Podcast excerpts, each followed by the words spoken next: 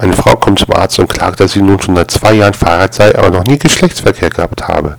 Der Arzt sagte, sie soll morgen nochmal kommen und ihren Mann mitbringen. Am nächsten Tag erscheint sie mit ihrem Mann.